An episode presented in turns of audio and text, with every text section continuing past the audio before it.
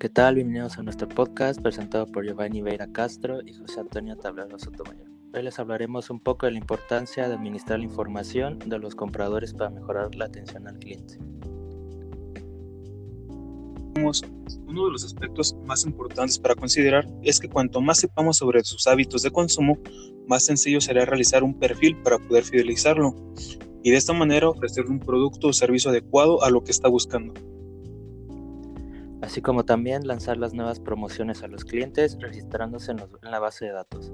Se debe valorar de una manera cuidadosa cómo este público responde a los mensajes lanzados y qué acciones desencadenaron, logrando así analizar qué es lo que busca el cliente y enfocarse a eso.